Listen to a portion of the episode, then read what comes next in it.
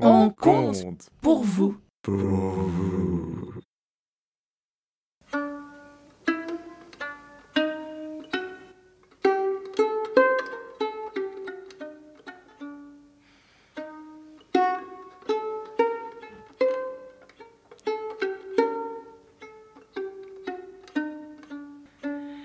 Un jour, un voyageur est arrivé dans une petite ville.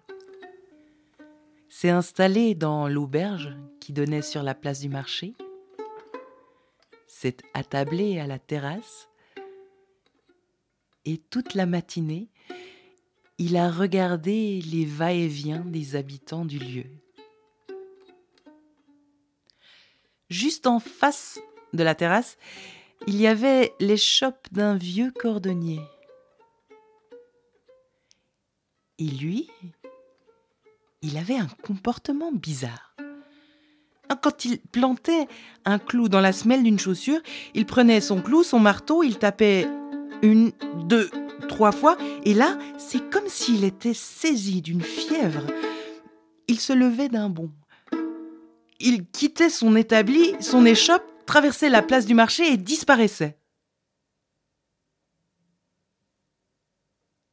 Juste pour réapparaître une bonne vingtaine de minutes plus tard, la tête basse, le pas lourd.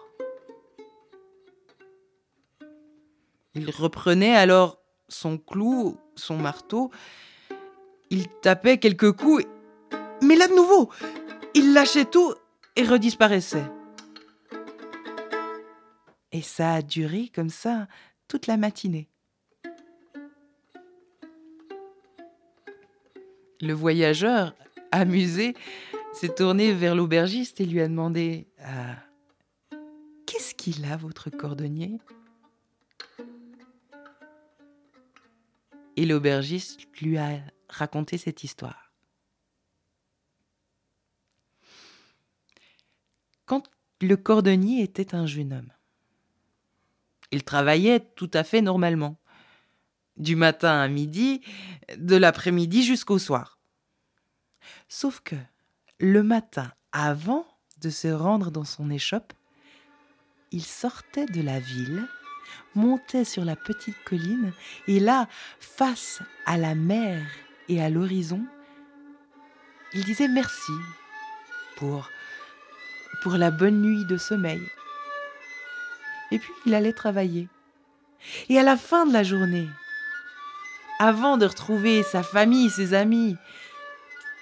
Là encore, il sortait de la ville, montait sur la colline, et là il disait merci pour le beau travail qu'il avait fait, pour les belles rencontres. Et c'était ainsi toutes les journées de sa vie. Mais un matin, alors qu'il était en train de remercier pour un magnifique rêve, qu'il avait fait cette nuit-là, ses yeux se sont ouverts et il a vu un tout petit point noir à l'horizon qui a attiré son attention. Le point noir a grossi, grossi encore tant et si bien que le cordonnier a reconnu un, oiseau qui battait des ailes et qui venait droit sur lui. Mais l'oiseau grossissait, grossissait tant que bientôt c'est un, aigle de bien vingt mètres d'envergure qui l'a saisi par les épaules et l'a soulevé dans les airs.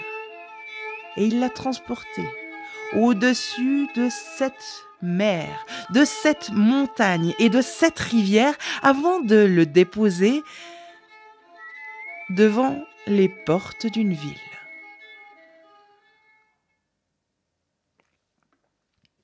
Le jeune homme massé un peu les épaules, et puis il est entré.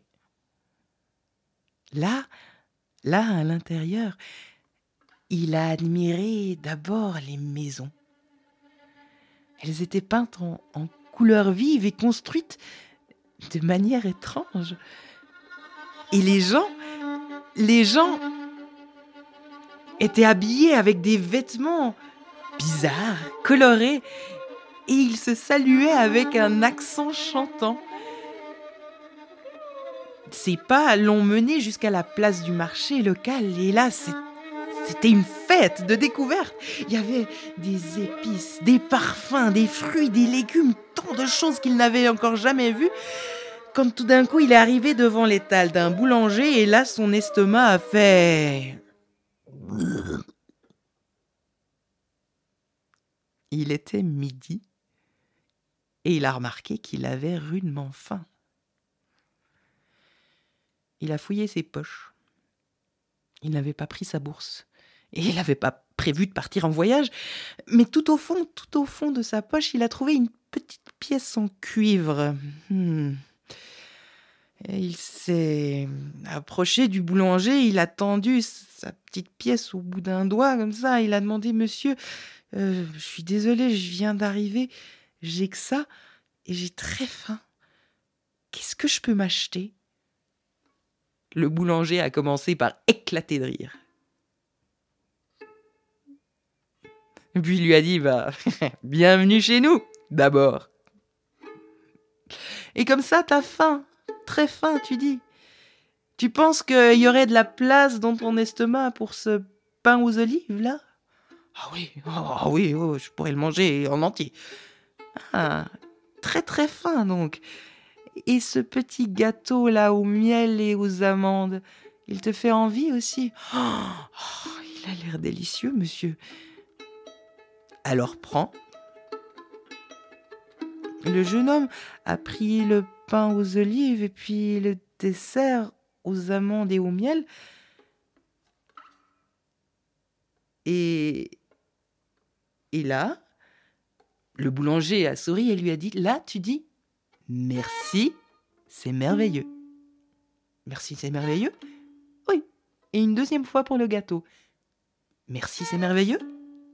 Voilà. Bon appétit.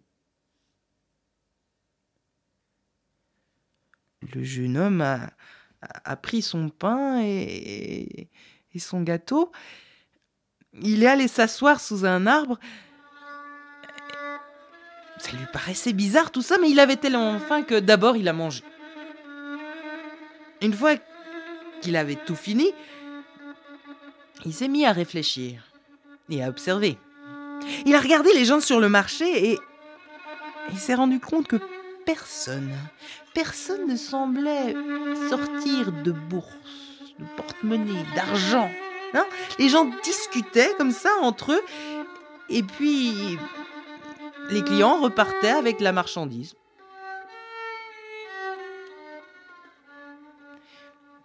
Notre jeune homme était cordonnier.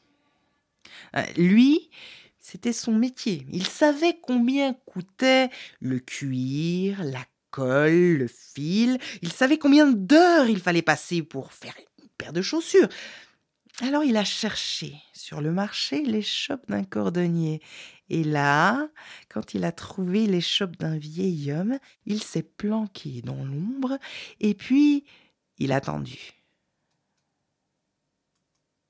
Il a attendu un bon moment jusqu'à ce qu'une jeune femme arrive avec à ses pieds une paire de sandales totalement détruites. Elle les avait rafistolés avec des bouts de fil, des bouts de ficelle.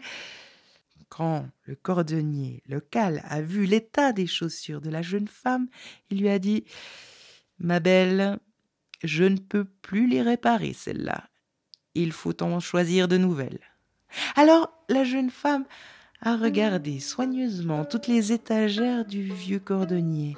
Et là, elle a trouvé une paire de sandales en cuir rouge épais et souple à la fois. Elle les a enfilés à ses pieds gracieux, a esquissé quelques pas de danse. Elle a souri et elle a demandé combien ça fait. Et le vieux cordonnier lui a dit Oh, pour toi, ma belle, ça fera cinq. Et elle a dit Merci, c'est merveilleux. Merci, c'est merveilleux. Merci, c'est merveilleux. Merci, c'est merveilleux. Merci, c'est merveilleux. Et elle est partie avec les sandales à ses pieds. Le jeune cordonnier est sorti de l'ombre. Il s'est approché du vieux cordonnier. Il lui a dit Monsieur, je ne comprends pas. Vous voyez, moi, dans mon pays, je suis, je suis cordonnier aussi. Moi, je sais combien coûte le cuir, le fil, la colle. Je sais combien d'heures on met pour faire une paire de sandales rouges comme celle-là. C'était du bel ouvrage. Comment est-ce que vous avez fait pour juste offrir ça à cette jeune femme? Le vieil homme, le vieil homme a souri. Il a dit Je t'explique. Ici, c'est simple. Chacun fait ce qu'il sait faire. Et chacun reçoit ce dont il a besoin. Pas plus, mais pas moins. Et tu dis que dans ton pays, tu étais un cordonnier aussi? C'est bien que l'oiseau t'ait amené. Non, parce que moi, ma vue baisse et mes doigts faiblissent. Tu es d'accord de venir travailler avec moi dès demain? Alors, notre jeune homme s'est installé dans l'étrange ville. Et puis, il a loué une petite maison à 20, merci, c'est merveilleux, par mois. Et il travaillait tous les jours avec le vieux cordonnier qui lui a appris une foule de choses et de détails. Et il était heureux. Tellement heureux qu'au bout de quelques semaines ou peut-être quelques mois, son cœur allait exploser. Alors il s'est approché du vieil homme et lui a demandé, Monsieur, comment on fait ici pour rencontrer des jeunes femmes qui veulent se marier? Le vieil homme a ri. Ici, tout est simple. Les jeunes hommes qui veulent se marier vont sur la plage le dimanche matin. Les jeunes femmes qui veulent trouver un mari s'y rendent aussi. Mais elles, elles prennent de l'eau avec. Si une femme te plaît, tu lui demandes à boire. Si tu lui plais, elle te donnera de l'eau et vous serez mariés. Ce samedi-là, le jeune homme a fait la lessive. Et puis il est allé au bain. Et là, il s'est fait raser, coiffer. Ensuite, il a essayé de dormir. Mais très tôt le matin, il était déjà réveillé, alors il s'est habillé, il s'est parfumé et il est allé sur la plage. Il s'est assis. Il n'y avait encore personne d'abord, mais, mais quand le soleil s'est mis à monter un peu plus haut à l'horizon, d'autres hommes sont arrivés et se sont assis sur des pierres à quelque distance les uns des autres, se saluant vaguement. Et ils ont attendu.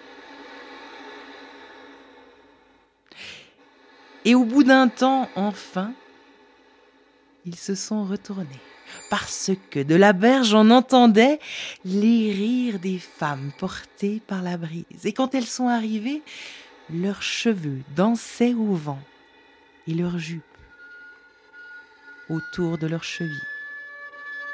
Et elles étaient belles. Elles portaient de magnifiques vêtements colorés. Leurs pas étaient chaloupés, leur sourire était rayonnant,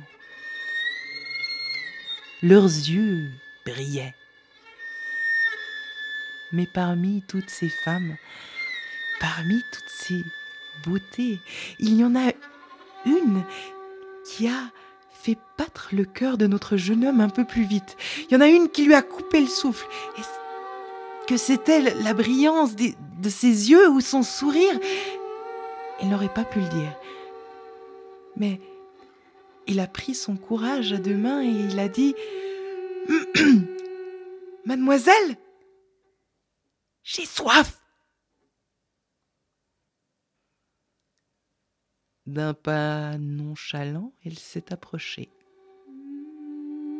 D'un geste, elle lui a donné l'ordre de se lever. Elle lui a souri, elle lui a tourné autour, elle l'a regardé de haut en bas et de bas en haut. Ils ont discuté un petit moment, et puis elle a souri et lui a donné à boire. Ils étaient mariés. Alors ils se sont loués une maison un peu plus grande, avec un jardin, à 40, merci c'est merveilleux, par mois. Et la vie était belle. Alors lui, il s'est, il s'est mis à faire du jardinage et il était doué, tandis que elle, elle était une cuisinière d'exception. Et et donc chacun la journée travaillait de son côté et le soir il se retrouvait, lui il faisait le jardin, elle elle préparait le repas. Et ensuite il mangeait et il riait et il s'aimait. La vie était belle. Elle aurait pu le rester. Mais un jour, en sortant de l'échoppe du cordonnier, notre jeune homme est passé devant l'étal du poissonnier. Et là, il avait eu un arrivage du soir. Et au milieu de sa table, là, était un énorme saumon. Et il faut vous dire que le saumon, c'était la spécialité de la maman de notre jeune homme. Et quand il a vu son poisson, il s'est souvenu de cette recette qu'elle faisait toujours. Le saumon en sarcophage de sel. Alors on prend le poisson entier et puis on, on dans une, dans une épaisse couche de sel et on le cuit lentement au four. Et c'est un régal. Il s'est dit, il faut que ma femme apprenne à faire cette spécialité-là. Alors il a demandé au poissonnier combien il vendait son poisson. Le poissonnier l'a regardé de travers, lui a dit, mais euh, comment, le, saumon tout entier? Mais euh, vous êtes combien à la maison? Cordonnier a dit, mais t'occupe, ça te regarde pas. Combien tu veux pour ton poisson? D'un air un peu défiant. Le poissonnier lui a dit J'en veux onze. Le cordonnier s'est mis à égrener. Merci, c'est merveilleux, merci, c'est merveilleux, merci, c'est merveilleux, merci, c'est merveilleux, merci, c'est merveilleux, merci, c'est merveilleux, merci, c'est merveilleux, merci, c'est merveilleux, merci, c'est merveilleux, merci, c'est merveilleux, merci, c'est merveilleux. Et puis il a chargé l'énorme saumon sur ses bras. Et il est rentré. Mais avant même d'entrer chez lui, depuis la rue, il a ailé sa femme. Il lui a dit Hé, chérie, viens voir ce que je te ramène. Elle est sortie toute joyeuse. Et elle s'est arrêtée net. Elle a mis ses mains sur ses hanches et a dit Mais, mais, si tu veux organiser une fête, il faut me prévenir. Il lui a dit non, non, non, non, non, on va inviter personne, non, c'est que pour toi et moi. Je vais t'apprendre à faire le poisson comme le faisait ma maman. La jeune femme n'a plus rien dit. Mais une larme a perlé au coin de son œil. Et avant que elle n'ait eu le temps de rouler jusqu'à terre, un énorme aigle de vingt mètres d'envergure saisissait le jeune homme par les épaules et le soulevait dans les airs. Et il l'a emporté au-dessus de cette rivière, de cette montagne et de cette mer. Et l'a redéposé sur sa colline d'origine. Les années ont passé. le cordonnier a vieilli. Mais maintenant encore, tous les jours, quand il plante un clou dans la semelle d'une chaussure, il donne un, deux, trois coups peut-être. Et puis là, il lâche tout. et il court sur la colline derrière la ville, et là il scrute le ciel et l'horizon dans l'espoir que peut-être un jour l'oiseau reviendra le chercher.